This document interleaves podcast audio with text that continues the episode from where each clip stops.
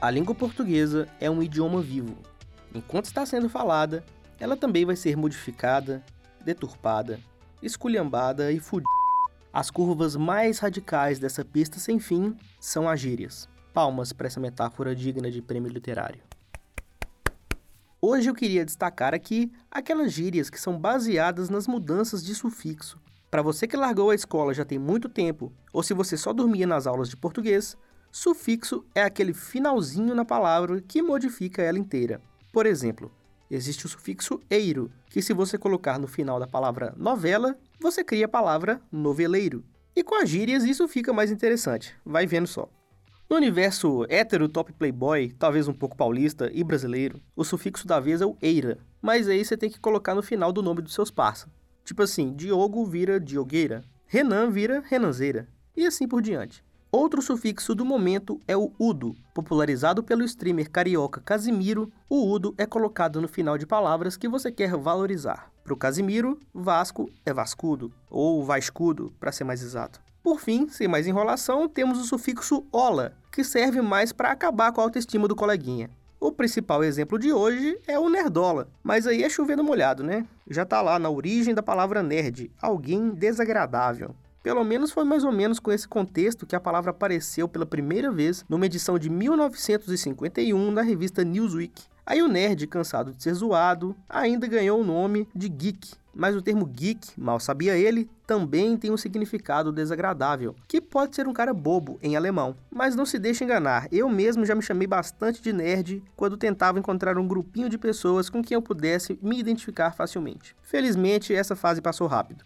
Mas, como eu estava dizendo, o idioma é algo vivo, e o que era bobo passa a ser legal. E o que estava escondido, geralmente no quarto escuro na casa dos pais, passa a ser motivo de orgulho. É por isso que existe o Dia do Orgulho Nerd, ou o Dia da Toalha, para quem é nerd aí de verdade. É o dia de celebrar esse estilo de vida, mesmo que ela não seja uma vida tão social assim. E mesmo que esse episódio não esteja sendo lançado no dia 25 de maio, que é o dia certo da comemoração, hoje nós faremos uma listinha temática de filmes nerds. Com uma toalha no ombro, a falta de tato social e uma grande disposição para reclamar no Twitter que sua personagem de desenho já não é mais gostosa, fique agora com esse incrível podcast.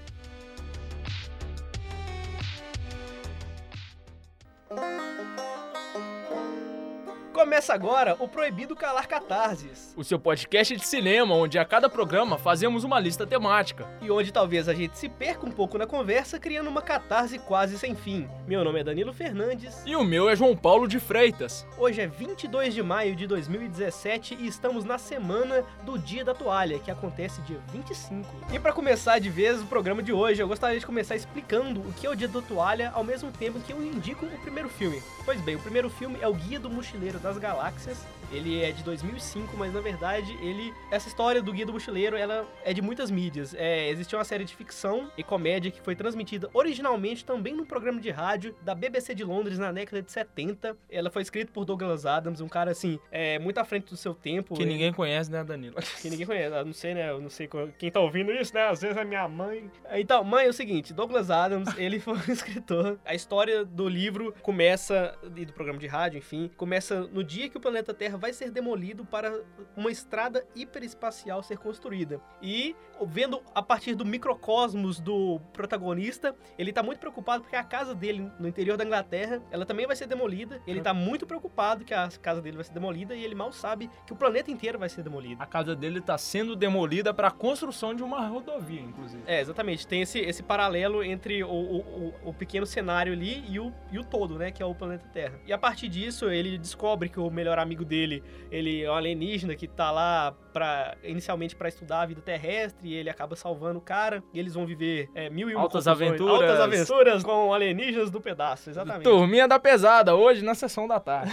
esse, esse filme, eu acho, eu acho esse filme, esse filme muito bacana. Ele tem, ele tem uma, ele tem um humor que tipo assim não é, não é como- ele, ele assume a sua característica de ficção e ele brinca com isso o tempo todo. Eu acho genial. O, o legal, assim, pra você que não conhece o filme, é, o, filme ele é de, ele é de 2005. Ele foi semi-dirigido pelo próprio escritor da história, só que infelizmente ele morreu no meio da produção. Então, no meio do filme, se você já conhece a história, talvez você perceba que o filme fica um pouco estranho do meio pro final. É, o começo, assim, é sensacional. Tem cenas ali, como por exemplo, o planeta Terra ele foi destruído, mas a Terra 2 está sendo construída. Então, é, no filme tem uma fábrica de planetas, que é uma da, mim, uma das cenas mais geniais, assim, que você vê a imensidão da coisa e você vê que todo o universo que a gente conhece, ele é fabricado, não existe coisas naturais. Isso é muito bom e muito genial. Eu queria ressaltar que o plot desse filme é praticamente o mesmo do Prisioneiro de Azkaban de Harry Potter, que o rato, na verdade, era uma pessoa. Pode, pode continuar. Boa conexão, esse cara é bom, esse cara sabe o que faz, hein, gente? Ó, inclusive, recomendo o outro programa que a gente gravou, que a gente falou de Harry Potter, que é o episódio número 2 desse podcast. Não sou aluno de PP, não faço marketing, mas poderia. Mas esse cara é bom, hein?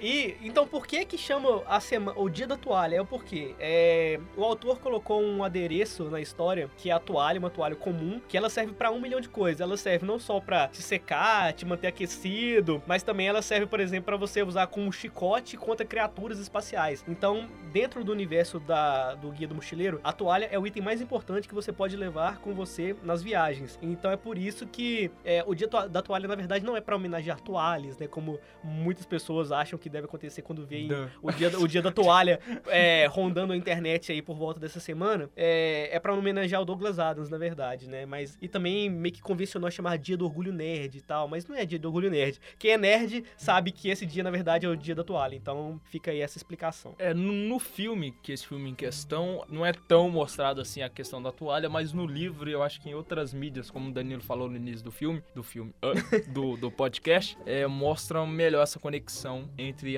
as utilidades da toalha. É, Danilo, eu tenho uma pergunta pra você. Diga. Qual a verdade da vida, do universo, de tudo mais? É 42. Ok, muito obrigado. Descubra. Hashtag descubra. Hashtag descubra, quem viu entendeu, quem não viu não entendeu, então vai ver pra entender. Ô, nerd, orgulho nerd, dia da toalha e tal. Não tinha como não colocar Senhor dos Anéis. E eu não escolhi um filme, eu escolhi a trilogia inteira pra falar, então vou falar um pouco por alto. Acho difícil, mas pra quem não teve nenhum contato com o Senhor dos Anéis, é a história do Senhor dos Anéis, é a jornada de um jovem Um jovem sobrinho nerd? Parei. é, no Senhor dos Anéis, a gente tem a história do Frodo, que ao descobrir um anel. É do seu tio, avô? Quem que é? O, o Bilbo é o que dele? É avô ou é tio? Ah, agora eu vou ter que me entregar aqui e falar que eu nunca vi esse filme. Ah, então tudo bem.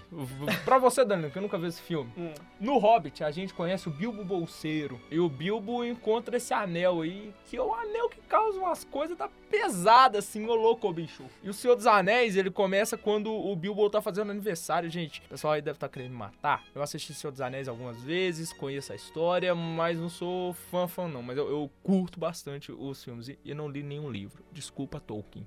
Mas tudo bem, continuando. Aí tem esse homem, esse, esse jovem rapaz, que começa velho para um caramba no, no, no primeiro filme do Senhor dos Anéis. E ele tá se despedindo, fazendo uma festa de aniversário. E aí ele brinca com esse anel. Só que esse anel não devia estar na posse dele. Esse anel é tipo uma Horcrux. Tem muita gente que fala que a J.K. Rowling inspirou as Horcrux nesse anel. Mas não- essa não é a primeira história onde um objeto possui características demoníacas, tá? Não vou listar isso aqui. Tem aquele outro filme do Anel também, o Verde, do Lanterna. Nossa, que bosta. Mas tudo bem. Continuando. Não estamos falando de Harry Potter, João. Estamos falando do Senhor dos Anéis, correto. No Senhor dos Anéis, aí Gandalf, que é um mago, ele passa uma missão para o, o Frodo, que é destruir esse anel, que vai causar muitas, muitas Rupturas na sociedade. rupturas na sociedade. É, se eu falar que é o Gandalf que passa a missão pra ele, a galera vai ficar meio nervosa. Não, Gandalf, eles vão lá, tá, gente? Eles vão lá, tem a Sociedade do Anel, que é um conselho, e eles decidem mandar.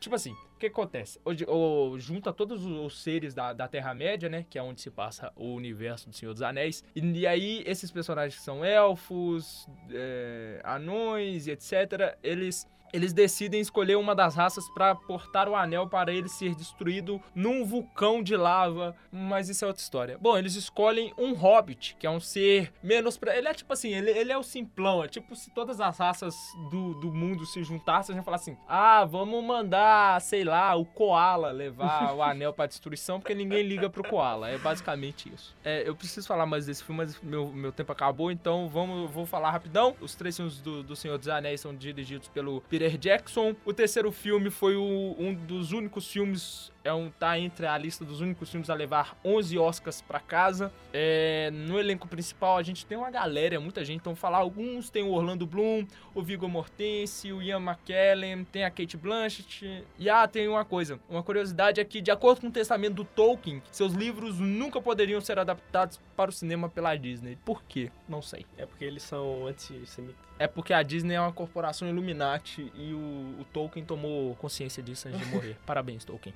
Mais um cara à frente do seu tempo aí.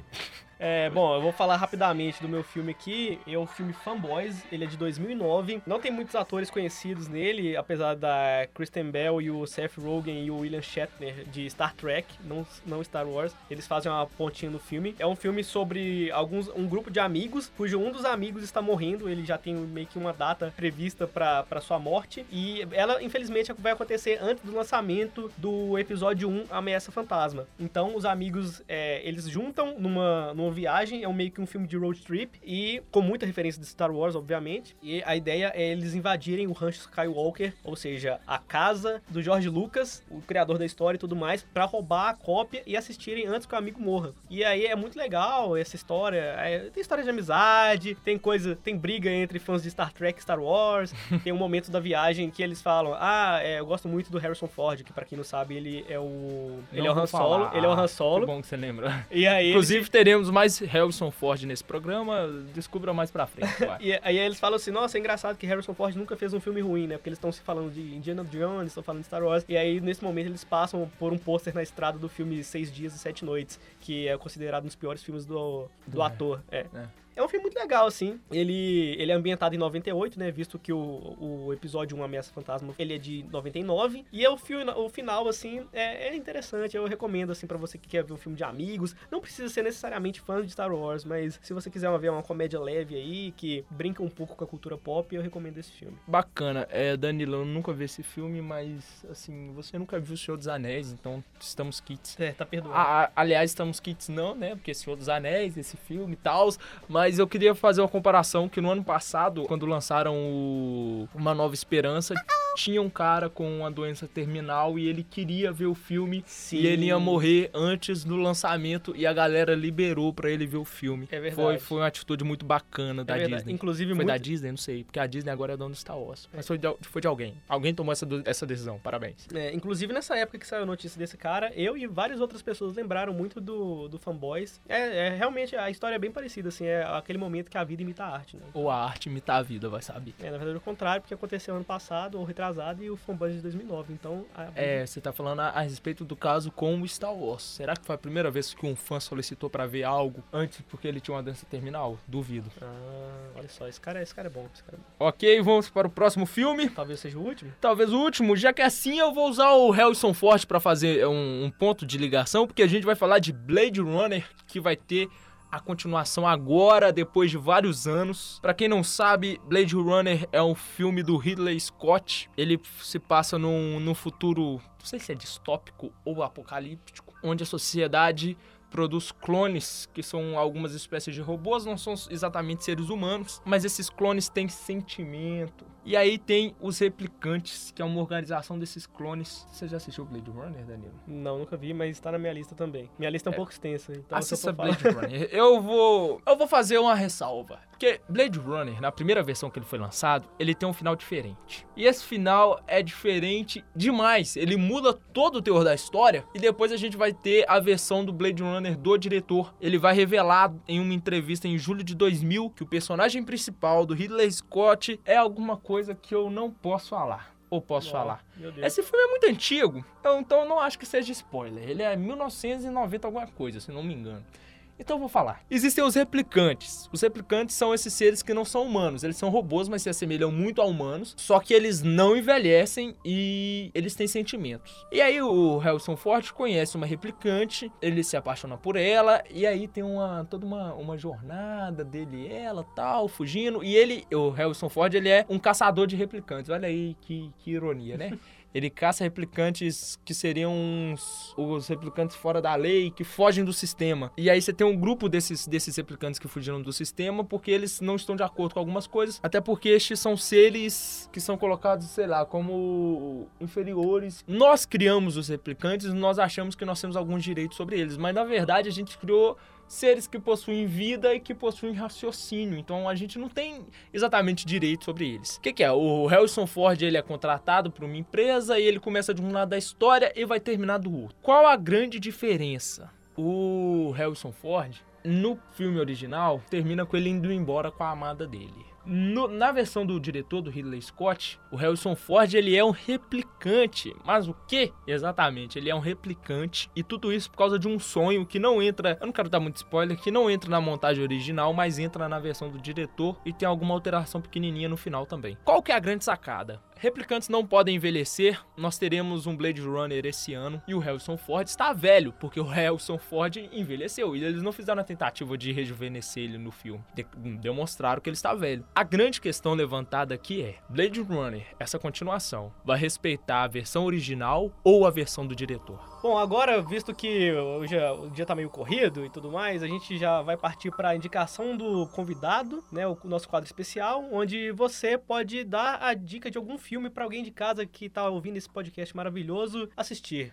Meu nome é André Castro, eu sou estudante de jornalismo e eu deixo aqui minha indicação que é para assistir Star Wars Rogue One, porque é um filme mais recente da, da franquia, ao mesmo tempo que ele vai instigar a nova geração, os novos fãs a tentarem assistir o 4, 5 e o 6, que por serem mais antigos podem causar certa estranheza, mas ele é um bom catalisador de incentivo. Então eu deixo uma indicação que é pro universo Star Wars, que é o universo mais nerd que existe forever.